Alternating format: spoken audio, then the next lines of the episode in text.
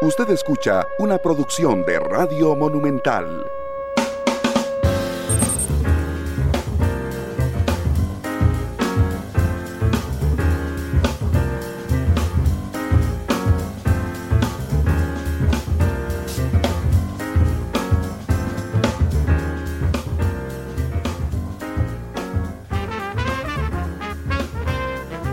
Tal? Muy buenas tardes, bienvenidos a Matices, cerrando semana, hoy es viernes, ya es viernes y el cuerpo lo sabe. El que no lo sabe la agenda informativa, porque ha sido un día muy, muy, muy noticioso. Eh, y bueno, yo eh, he seguido muy de cerca, por supuesto, la situación de lo que está pasando en un país que está cerquísimo a nosotros, que es Nicaragua, donde desde algunos meses atrás, de un momento a otro, un ministro que había sido, eh, un embajador, perdón, que había sido muy cercano a la pareja presidencial allá en Nicaragua, que incluso les había hecho una oda, porque eso no era un reportaje, sobre eh, cómo era la Navidad de la familia presidencial y un montón de cosas, embajador en la Organización de Estados Americanos, hartó de mentir. Se levantó, dijo la verdad, dijo lo que estaba pasando en Nicaragua. Por supuesto que el régimen lo desconoció de inmediato como embajador ante la Organización de Estados Americanos. Él está refugiado en los Estados Unidos. Y pues eh, Nicaragua decidió salirse de la OEA. Eso es un proceso. Uno no puede decir mañana, me salgo de la OEA y salirse. Simplemente, eh, de ahí, Nicaragua echó a los representantes de la OEA y les allanó las oficinas a los representantes de la OEA. Entonces, bueno, hay, hay, hay, hay gente que sabe mucho de Nicaragua, pero hay un costarricense que sabe muchísimo de Nicaragua, Javier Sancho, que fue embajador de Costa Rica en Managua, en el gobierno de Daniel Ortega, pero además tiene un amplísimo conocimiento, fue director de política exterior de la Cancillería y nos acompaña bien Matices, el embajador Javier Sancho. Eh, don Javier, ¿cómo le va? Bienvenido al programa, ¿qué tal? Bien, mucho gusto saludarte, muy buenas tardes, eh, Randall a tus estimables oyentes de Matices, a tus órdenes. Muchas gracias, eh, embajador, por estar con nosotros. Eh, cuéntele, por favor, usted a la audiencia, hoy viernes, qué es lo que está pasando en Nicaragua, porque, y si es grave además, porque de, estamos demasiado atentos a lo que pasa aquí, a veces perdemos un poco la perspectiva de lo que pasa fuera de las fronteras, don Javier. Así es, eh, Randall, definitivamente la situación es bastante seria, cada día vemos cómo hay más represión en Nicaragua, cada día la dictadura también toma acciones que están totalmente fuera de control del derecho internacional, se avasallan los derechos del pueblo nicaragüense y esta vez, eh, pasado domingo, hubo pues un ataque feroz a lo que sería la, el sistema interamericano, a la OEA, a la organización de la cual todos somos eh, países miembros. Si bien es cierto, Nicaragua había anunciado el régimen de Ortega y Murillo en noviembre del año pasado que se retiraba la organización, ese retiro, aunque está previsto en la carta constitutiva, que puede darse, pero tiene un procedimiento que se debe de cumplir. Ese procedimiento incluso establece que esa renuncia a la organización será efectiva dos años después de haberse informado a la misma y no han pasado pues eh, cinco o seis meses eh, desde ese momento y Nicaragua pues ha tomado esa decisión. Eh, lo más grave de todo esto es que eh, ayer también fue allanada a la sede de la OEA y eh, pues hubo eh, eh, un saqueo total de los bienes que pertenecen a la organización lo cual es violatorio de todos los principios del derecho diplomático y el derecho internacional, va contra lo que establece la Convención de Viena sobre las relaciones diplomáticas. No puede darse ese tipo de, de acciones, eh, especialmente utilizando la fuerza como lo hizo el régimen orteguista, con la policía, con el ejército, para amedrentar a los pocos empleados que en este momento tenía la organización en sus oficinas de Managua. Digo pocos porque no hay un representante venido del exterior, porque el régimen de Ortega y de Murillo se negó en reiteradas oportunidades a aceptar un eh, representante permanente que residiera en Managua. Es grave, muy grave, porque eso podría también eh, abrir la posibilidad de que en un futuro, cuando un país decida también retirarse de Nicaragua, eh, porque no está de acuerdo con lo que está haciendo la dictadura, también podría verse agredido de esa forma con la soldadesca eh, del régimen de Ortega y de Murillo. Don Javier, entiendo que el proceso de salirse de la OEA, como nos explicaba usted, toma tiempo y toma tiempo justamente porque a la par de pertenecer a la OEA, se es parte de un sistema de integral de derechos humanos sistema interamericano. Eh, y entonces en ese tiempo se tienen que, entiendo, usted me lo explica mejor, don Javier, se tiene que confirmar el compromiso de ese país con el respeto a los derechos humanos, ¿es así? Así es, y con el respeto a todas las instituciones que son eh, dependientes de la misma organización. Entendamos la Comisión Interamericana de Derechos Humanos, por ejemplo, también hay, hay afectación a los posibles préstamos o empréstitos que eh, Nicaragua tenga en este momento con el Banco Interamericano de Desarrollo. Por eso la, carta prevé de que tiene que darse un compás de dos años para hacerse efectiva la salida de, de, la organización. No es de la noche a la mañana como lo hizo eh, el domingo pasado eh, el representante de Nicaragua, el de, la dictadura nicaragüense, el canciller general Denis Moncada Colindres, eh, no es de esa forma como se retira de una organización que es seria, que le sirvió muchísimo, muchísimo al propio eh, eh, grupo del Frente Sandinista de Liberación Nacional en los años 70, 78, 79, cuando la guerra en Nicaragua, porque fue la, la OEA donde inclusive tuvieron una tribuna que en algún momento le fue cedida, le fue cedido el espacio para que el entonces eh, eh, eh, posible canciller de Nicaragua, el padre Miguel Escoto, como también el embajador Edgar Parrales, que hoy se encuentra preso en el Chipote, hablaran contra Somoza, hicieran conciencia en los estados de la organización sobre la dictadura somocista. Fue la OEA esa, la, la casa que acogió en aquel momento a estas personas que hoy la tratan de un organismo diabólico, un organismo al servicio de los intereses de los Estados Unidos, lo cual no es cierto.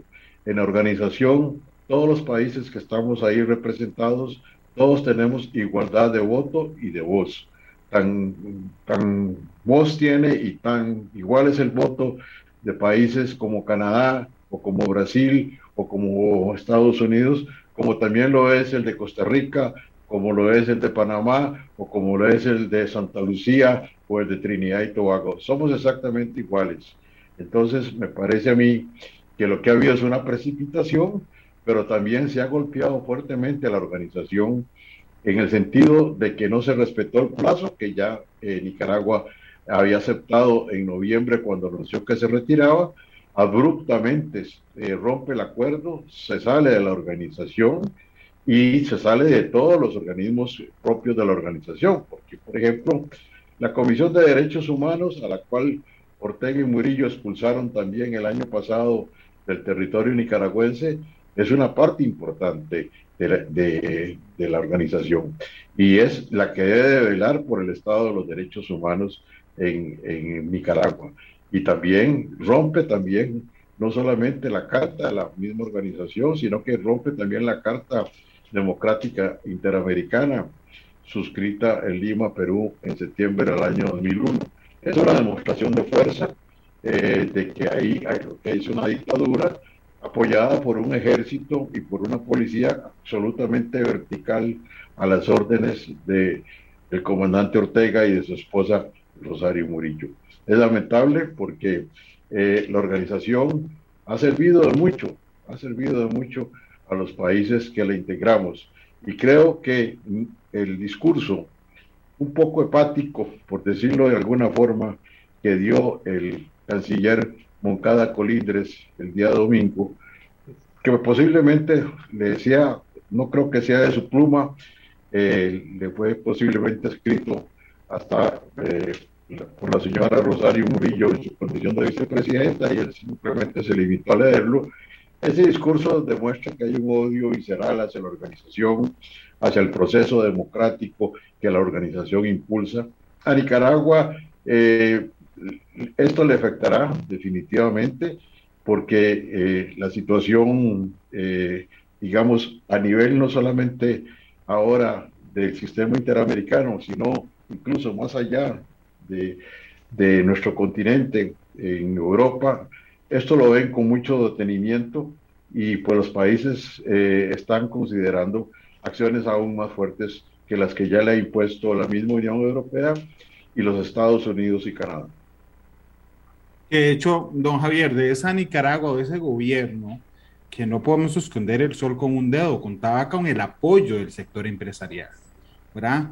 Eh, que habían hecho de la vista gorda a cambio de vivir tranquilamente, digamos, ahí con sus contratos.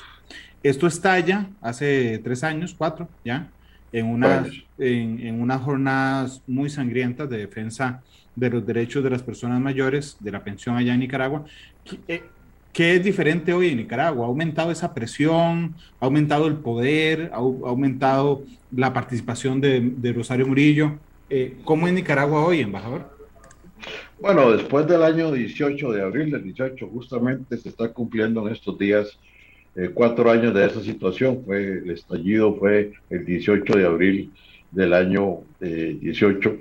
Eh, a partir de ahí se descompuso totalmente la relación que tenía eh, Ortega y Murillo con un amplísimo sector de, la empresa privada eh, de Nicaragua y con otros sectores que lo respaldaban plenamente. Pero en el caso especial del empresariado nicaragüense, vieron cómo poco a poco las cosas se fueron resquebrajando, muchos de ellos fueron perseguidos Hoy en día, incluso José Adán Aguirre, que fue presidente del COSEP, Consejo Superior de la Empresa Privada de Nicaragua, se encuentra preso en una de las mazmorras del Chipote, siendo juzgado por traición a la patria.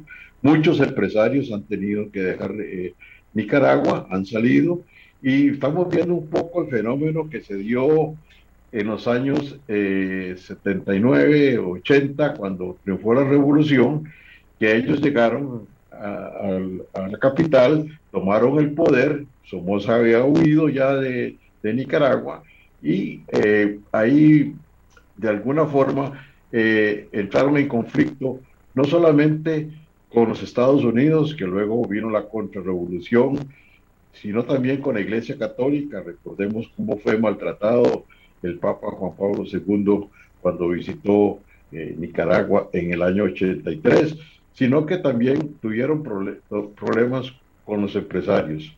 Eso cambió cuando llegó de nuevo Ortega al poder en el, en el 2007. Ahí Ortega eh, les envió un mensaje de que no eh, tuvieran participación política alguna, que no eh, entraran en conflicto con ellos y que ellos iban a respetar e-, ese pacto de no agresión, llamémoslo así. Creo que esa luna de miel, Randall y estimado y escuchas, duró aproximadamente pues unos 11 eh, años, del 2007 al, 18, pero se ha descompuesto totalmente después del año 18 y ya ahora el sector empresarial pues está eh, consciente de que la situación cada vez es más grave.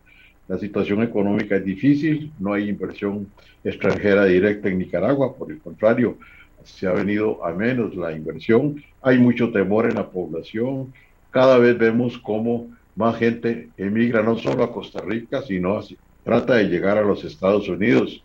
Eh, lamentablemente hay bandas enormes de coyotes en Nicaragua que operan tanto hacia el norte como hacia el sur de ese país y tenemos eh, una situación pues también muy compleja. Pero lo que es el empresariado en este momento también está siendo golpeado por la dictadura de Ortega y Murillo. Claro, pero y, ellos han aumentado el control, por ejemplo, de sus hijos en las empresas del Estado, porque eso era algo en que todo el mundo se decía la vista gorda, ¿verdad?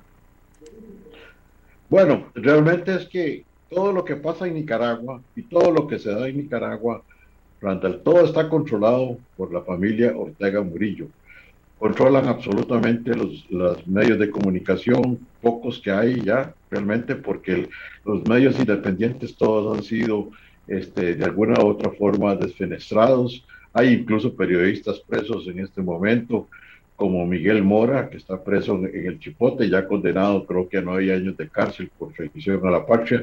Hay muchos periodistas aquí en Costa Rica también que han tenido que recurrir al refugio en, en nuestro país, aumentando esa cifra enorme que ya tenemos acá de refugiados nicaragüenses que están alrededor en el año 18 ahora en unos 110 mil personas más que han pedido refugio en nuestro país.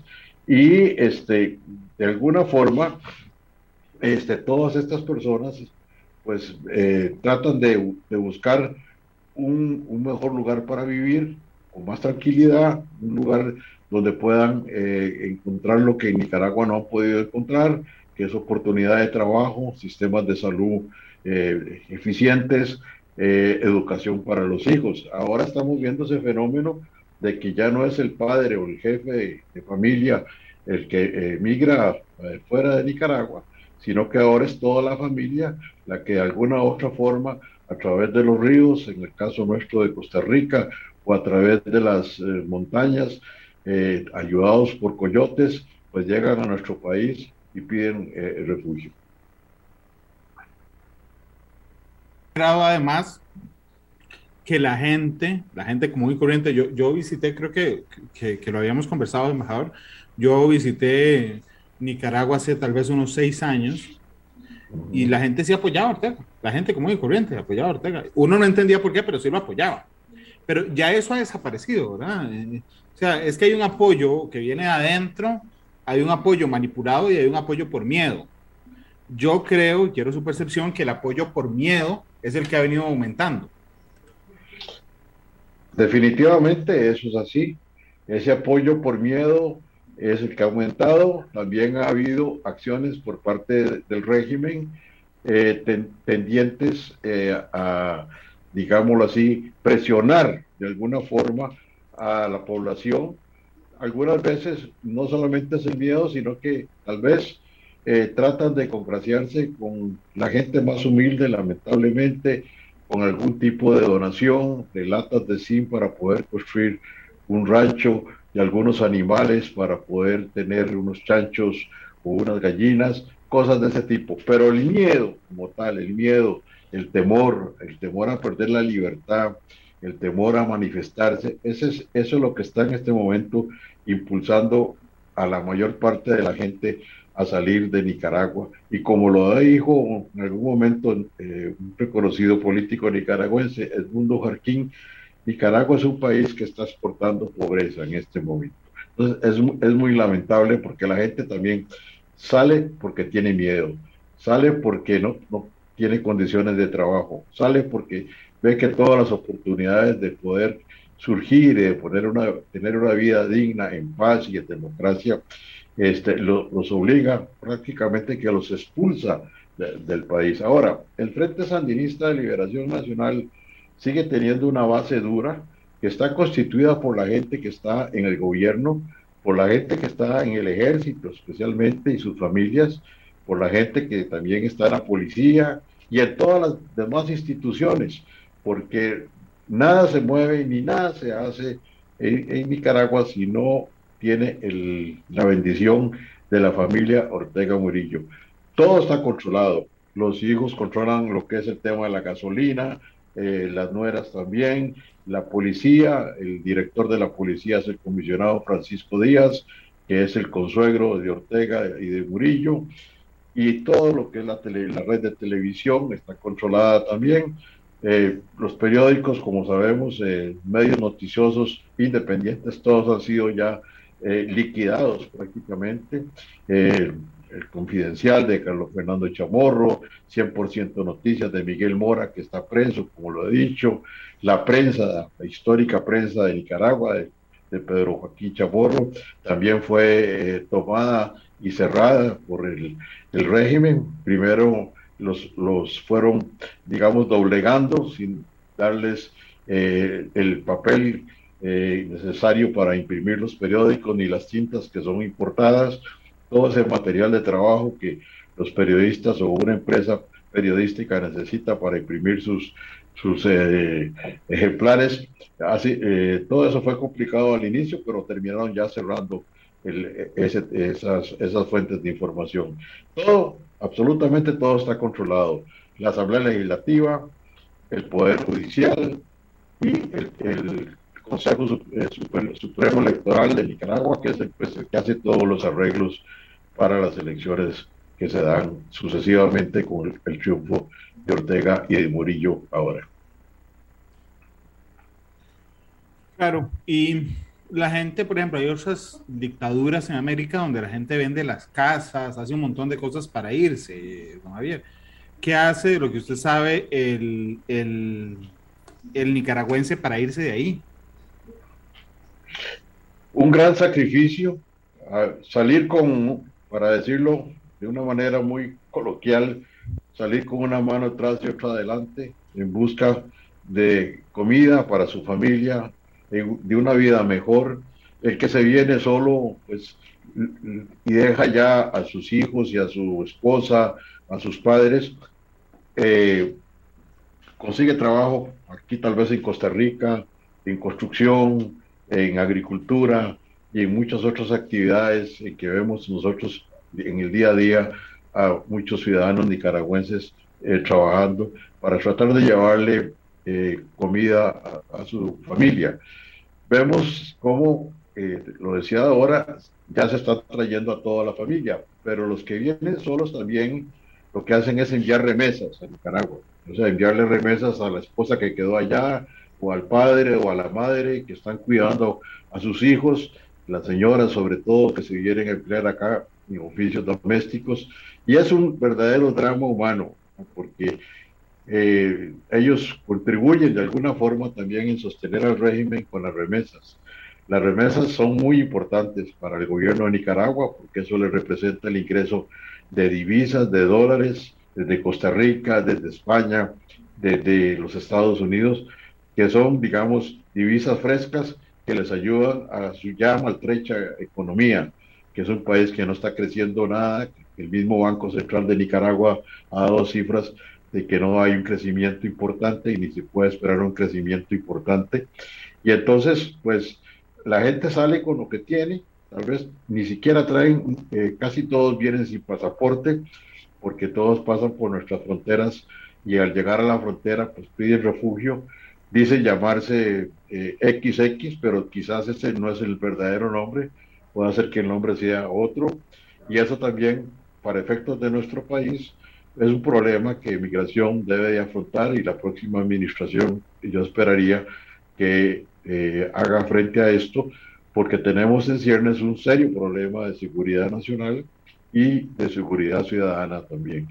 Entonces es muy difícil cuando tenemos un 85% de todo el universo de solicitantes de refugio en nicaragüense. Eso nos da al día de hoy una cifra de aproximadamente al mes, al final de marzo, de 110 mil eh, personas solamente de Nicaragua que han pedido refugio en nuestro país, contra 12 mil personas de otros países que eh, las han pedido también, especialmente cubanos, venezolanos y colombianos. Entonces, para terminar esta idea, te puedo decir que hay gente que no sale con nada, algunos vienen aquí a buscar algún familiar, un primo, un sobrino, un hermano que ya está en Costa Rica desde hace algún tiempo, que quizás ya tiene eh, una pequeña casita o quizás ya tiene trabajo y lo puede conectar, le puede ayudar, pero realmente por eso yo siempre que veo este tema y lo converso con algunos medios, siempre digo que es un drama muy complicado y que el pueblo nicaragüense es un pueblo noble, es un pueblo trabajador, que está pasando por una crisis muy difícil, más difícil aún que la crisis que tuvo el pueblo nicaragüense cuando la dictadura de Somoza. La dictadura actual es una dictadura aún más férrea, es una dictadura más dura y es una dictadura que también eh, no le interesa en lo más mínimo el bienestar de ese pueblo nicaragüense. Embajador, ¿y la relación de, de, de, Nicaragua con el resto de países? Porque, digo, los otros países están muy debilitados. Cuba está muy debilitado, Venezuela está muy debilitado, Rusia está en una guerra, China no quiere meterse mucho.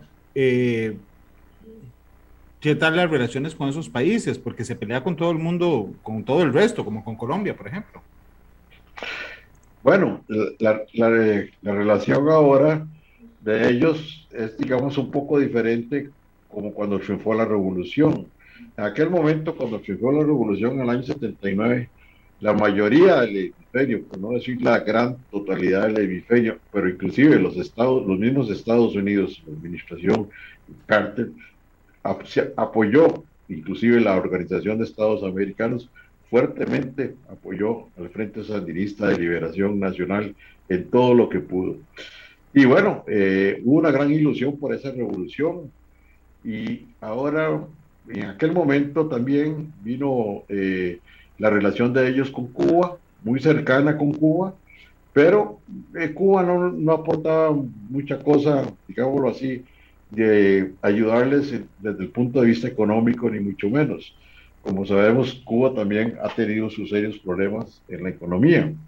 Pero en aquel momento era solamente eh, los hermanos Castro los que los alentaban a seguir adelante a los sandinistas y especialmente a Daniel Ortega a su grupo más cercano. Este, claro, era un aliento, si con poco dinero, eh, porque Cuba no, no, daba dinero, sino pues lo que podía ayudarles era básicamente en temas militares o de inteligencia. Quizás algunas brigadas médicas y cosas de ese tipo, pero no en dinero.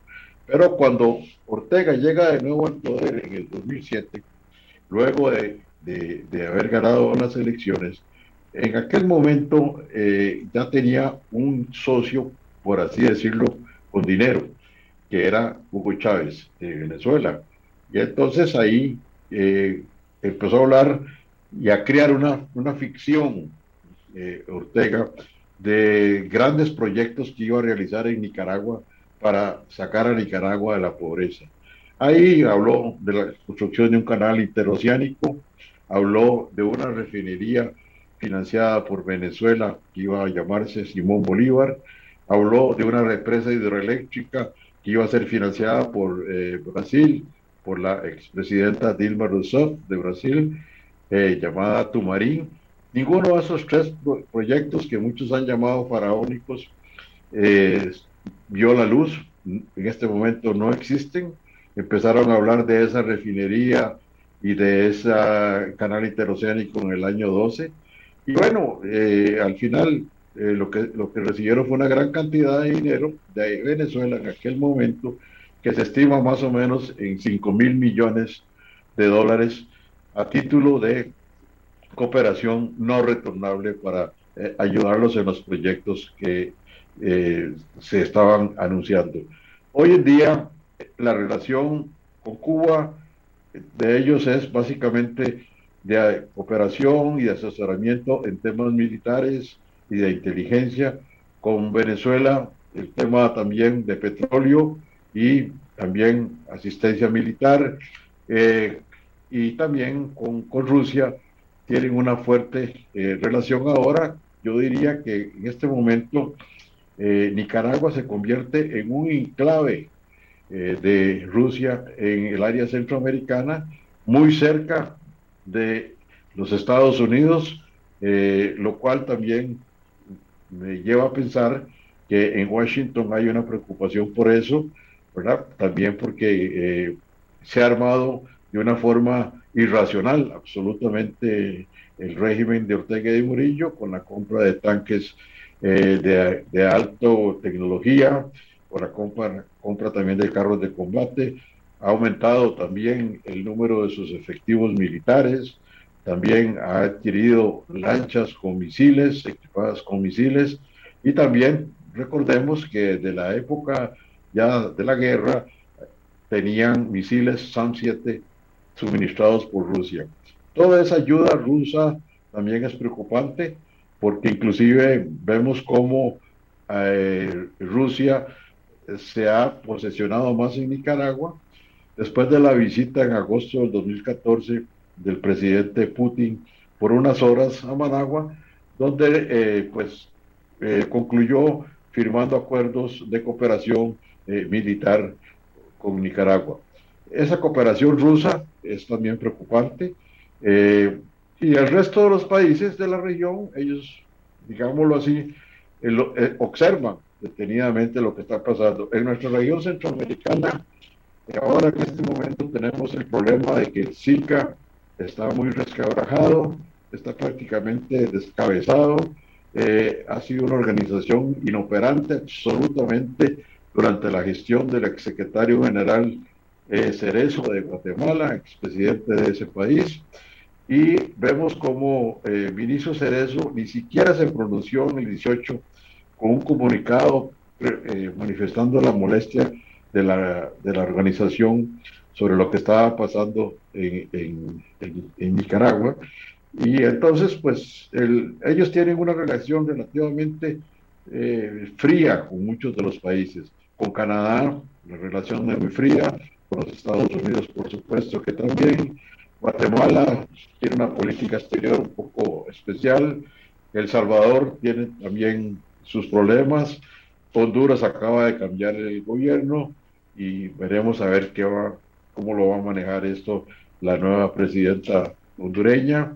Eh, y creo que aquí en esto cobra, digámoslo así, un papel muy interesante y creo que es fundamental y estoy seguro que la nueva administración, que el canciller don eh, Arnoldo André Tinoco va a aprovechar esto de mantener una alianza con Panamá y con la República Dominicana, la, alianza eh, para el desarrollo de la democracia, porque creo que estos serán nuestros dos países, eh, digámoslo así, socios naturales, socios de importancia en, la región. Creo que Costa Rica debe avanzar en hacer esa alianza. Y también si vamos más hacia el sur, ahí nos encontramos con Colombia, que está también a las puertas de un de una elección. Veremos qué va a pasar en esa elección. Pero creo que también la relación de Colombia con, con Nicaragua sigue siendo una relación, digámoslo así, bastante, bastante fría. Por otra parte, en las últimas semanas, eh, meses, también la dictadura ha entrado en una eh, confrontación, inclusive eh, aún más fuerte con la Iglesia Católica, ha, entrado también en una confrontación con la Santa Sede. Prácticamente el nuncio apostólico que estaba en Managua fue expulsado de, Managua. Eh, también la embajadora de España que estaba en, Managua acreditada también eh, salió de, Managua. Eh, la Unión Europea observa con mucho detenimiento todo lo que está pasando en ese país y entonces pues la situación en la región no es tan, digámoslo así, tan buena, pero tampoco eh, podemos decir que va a estallar algún conflicto algún tipo bélico o algo así, no, eso no lo veo. Pero también hay que ver que Rusia pues, eh, ha dejado quizás un poco eh, a Nicaragua en este momento por el conflicto que tiene con Ucrania y al que le está prestando, asumo, la mayor atención del caso.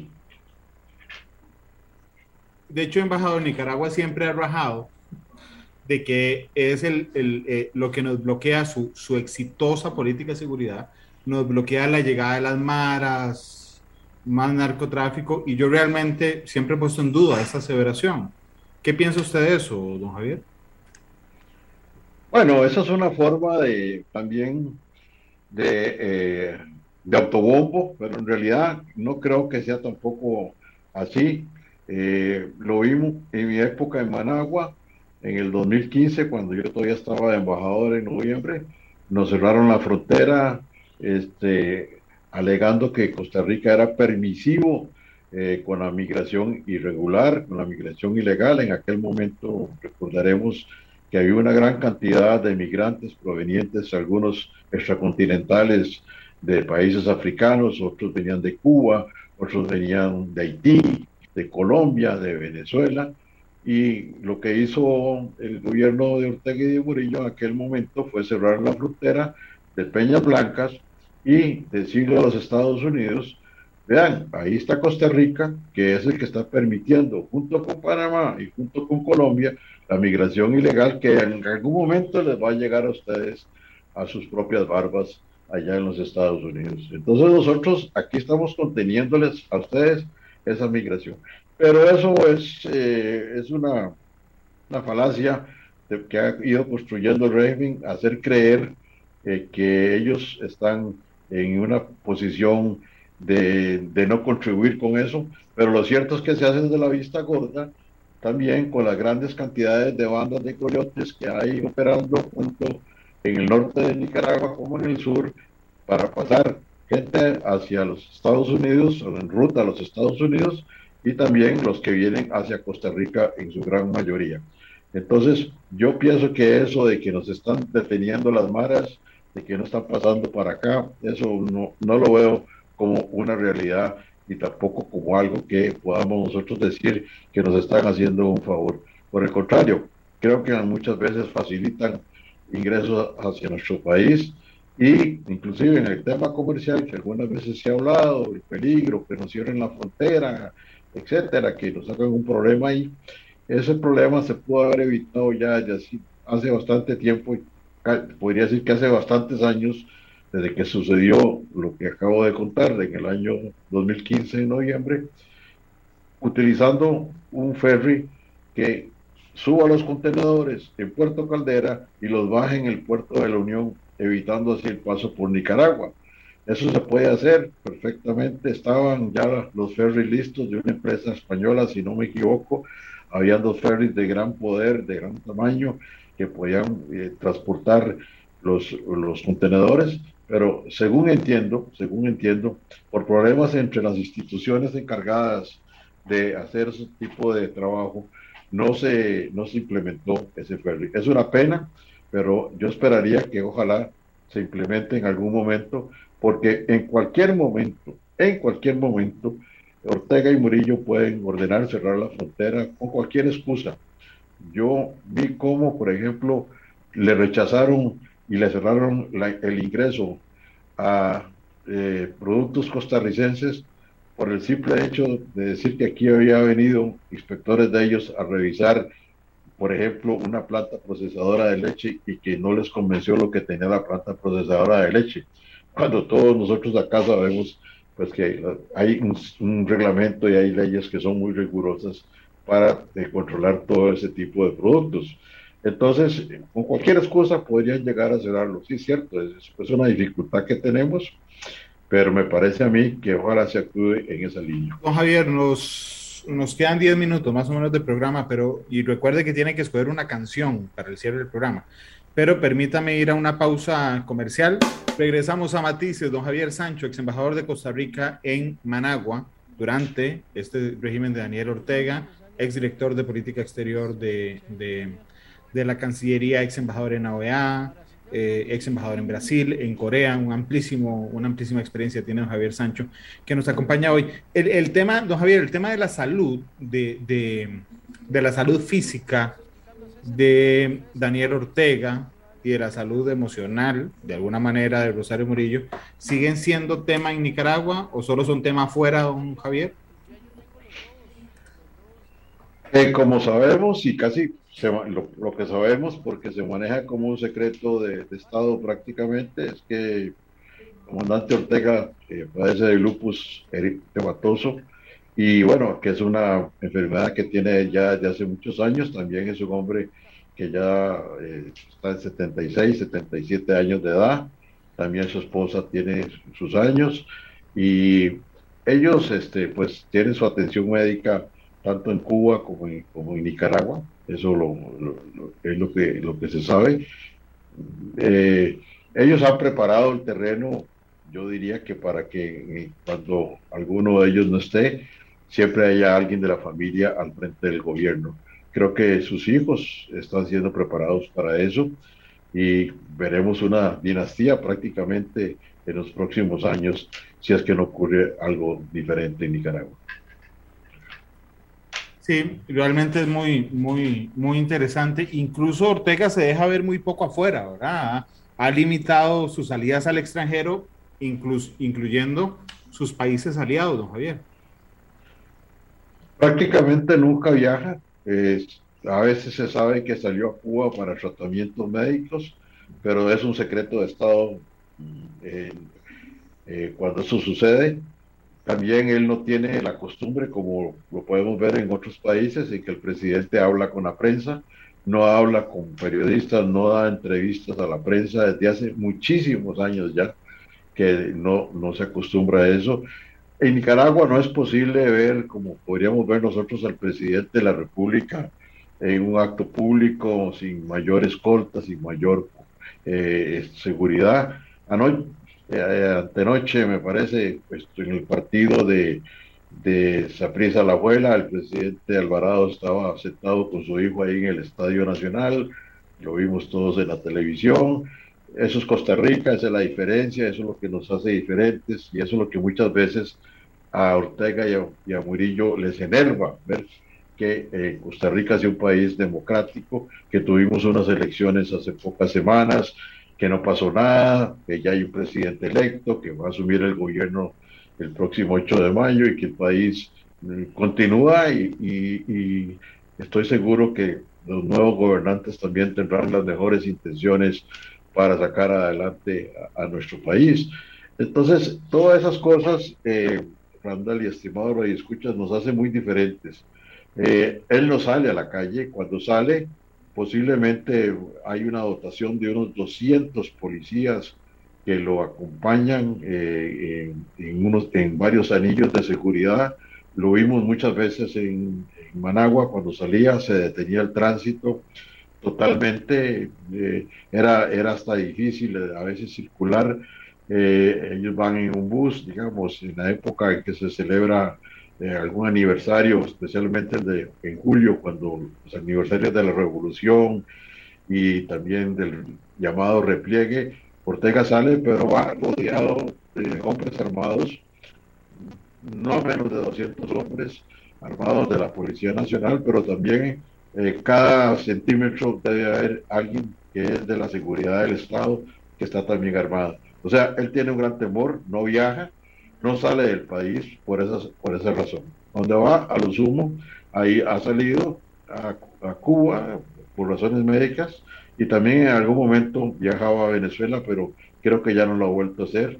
Estuvo en el funeral de, del presidente Hugo Chávez Frías y creo que esa fue su última visita a Venezuela, ya hace varios años. Sí. Embajador, de, de su experiencia, hay algunas personas que plantean des, quitar a Nicaragua del centro de nuestra política exterior. Lo que pasa es que cada vez que plantean eso, yo digo, bueno, ¿y cómo? Si es el vecino que tenemos a la par, este, y, es, y es fundamental en un montón de cosas. ¿Usted qué piensa de eso, embajador? Yo pienso que nuestra relación con Nicaragua eh, debe ser una relación acorde a las circunstancias. En este momento, la relación, así como está, creo que es suficiente.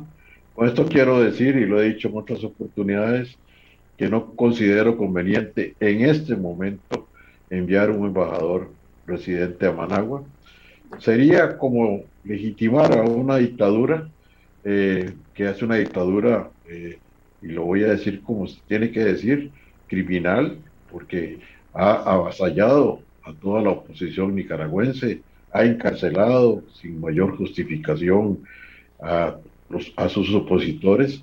Entonces, no podemos poner a nuestro presidente, a nuestro jefe de Estado, que sale, emerge de un proceso absolutamente democrático y transparente, a firmar una carta credencial que tiene que hacer en diplomacia cuando se nombra un embajador y lleva esa carta credencial para entregársela en mano al presidente, en este caso del Estado receptor, y es una carta que lleva un lenguaje protocolario eh, muy diplomático, que se inicia con una frase que es universal, que se utiliza desde hace décadas, décadas en diplomacia, que es grande y buen amigo. Entonces aquí nos preguntamos, grande y buen amigo. Amigo no es, no es grande, tampoco es un buen amigo. Entonces yo diría que aunque hay insistencia por el tema comercial, que repito, no se justifica, ese no es una necesidad, tampoco porque los costarricenses que estén en Nicaragua estén abandonados, no, por el contrario, en Nicaragua tenemos un buen consulado general donde hay funcionarios de carrera diplomática que están al servicio del país y que atienden los intereses de los costarricenses. Tan es así que en esta pasada elección hubo dos urnas electorales, una en Chinandega y otra en Managua, atendida por nuestros cónsules en esas dos ciudades. Entonces, no veo una urgencia. Sería deseable, sí sería deseable que la eh, dictadura, que el régimen, ya que está tan deseoso de tener a un embajador costarricense, pues para decir, vean, aquí están el embajador de Costa Rica, etcétera. Y lo cual, digámoslo así, en el caso nuestro, la política de buena vecindad y de amistad, todo eso eh, es, lo que nosotros practicamos, pero sería deseable que el régimen de Ortega y Murillo dé pasos hacia la democratización del país, dé pasos hacia el respeto verdadero de los derechos humanos del país. No que todo sea la llegada de un embajador que pasará ahí eh, un tiempo, un año, dos años, tres años, y posiblemente no va a conseguir eh, mayor cosa ni nada va a cambiar. Entonces, en una situación como la actual, yo diría que sí, buena vecindad, que sí, claro, amistad con el pueblo nicaragüense, que ha sido un pueblo hermano, y eso lo hemos demostrado desde muchos años atrás, desde 1856, cuando el presidente Mora eh, decidió eh, enfrentar a la falange filibustera de William Walker. Y fuimos hasta Rivas a pelear por esa libertad. Acabamos de celebrar esa, ese aniversario histórico del 11 de abril de 1856. Entonces Costa Rica siempre ha sido un país muy amigo de, Nicaragua. Inclusive en los 70, ya más cercano, pues tuvimos nosotros eh, el apoyo eh, fundamental de todo el país, de todo Costa Rica. Aquí había casas de seguridad, eh, lo dijo muchas veces el fallecido Eden Pastora, aquí en Costa Rica lo atendieron, aquí en Costa Rica se curaban los soldados, los eh, guerrilleros nicaragüenses, aquí se le abrieron las puertas para que pudieran combatir a Somoza. Pero en este momento yo diría que Nicaragua tiene que hacer gestos de respeto a los derechos humanos, debe de permitir una elección libre, debe de liberarse a todos los presos políticos que están en este momento en Chipote, e inclusive a muchos de ellos si quiere Ortega que se vayan del país, como en algún momento les dijo, los llamó, que se fueran de Nicaragua, pues Costa Rica, acorde con su política de asilo territorial y asilo diplomática, que está consagrada en nuestra constitución política, debería de abrir las puertas y decirle a Ortega, con mucho gusto, vamos a enviarle un embajador, pero haga gestos en esta línea para poder nosotros también sentirnos más satisfechos de que estamos contribuyendo a la paz en la región y a la libertad del pueblo nicaragüense. Embajador, le agradezco mucho, Javier, que nos haya acompañado hoy. Realmente ha sido un programa muy interesante. Muchas gracias, eh, Randall, siempre por tu gentil invitación. Estoy a tus órdenes. Muchas gracias, don Javier. Cuénteme con qué canción quiere despedirse. Bueno, a mi manera, la podemos ¿Pero cuál? ahí, está, en, español de Vicente Fernández. En inglés. ¿Cuál? La de Vicente Fernández. La de Vicente Fernández en español. Exactamente, sí, sí. A mi manera. Exactamente. Muchas gracias. Gracias, don Javier. Vicente Fernández, despide Matices, despide la semana además. Los esperamos el lunes en otro programa. Eh, hasta luego. Feliz tarde. Este programa fue una producción de Radio Monumental.